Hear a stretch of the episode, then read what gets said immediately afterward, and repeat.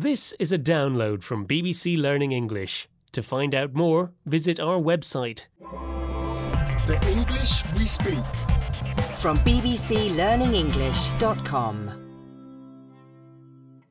Hello and welcome to the English We Speak. It's Feifei here. And hello, it's Rob here too. Oh, Feifei, why the glum face? I didn't get it. Get it? I didn't get the job. Oh, yes, yes, the job. Hmm, you went for a new job, one you really, really wanted, one that you said would be perfect for you. Clearly, I'm not. Look at this rejection letter.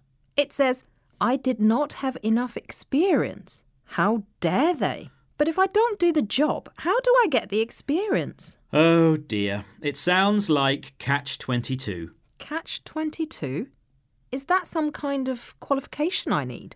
Nope, it just describes a situation where you can't win. Basically, you can't do one thing until you've done another thing, which you can't do until you've done the first thing. Oh, so it's an impossible situation. It is. Let's hear some examples of this phrase in action.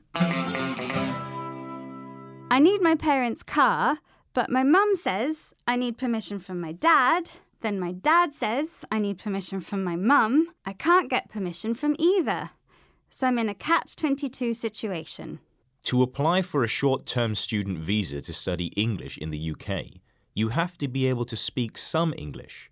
But you want to come to England to learn English. It's catch 22 for many potential students. You're listening to the English We Speak, and Rob has told me I'm in a catch 22 situation. That's a situation I cannot win. Yes, Feifei. So you can't get a new job without some experience of doing it.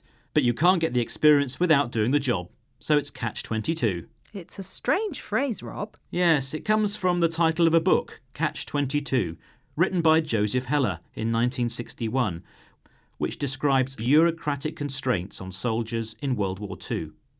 But look, Feifei, don't be too sad about the job. You've got plenty of experience for doing this job. That's because I've been here for 40 years. Ah, yes, but we respect you for your expertise, especially in one task What's that? making the tea. Uh, now, could you put the kettle on, please? Oh, I really need a new job.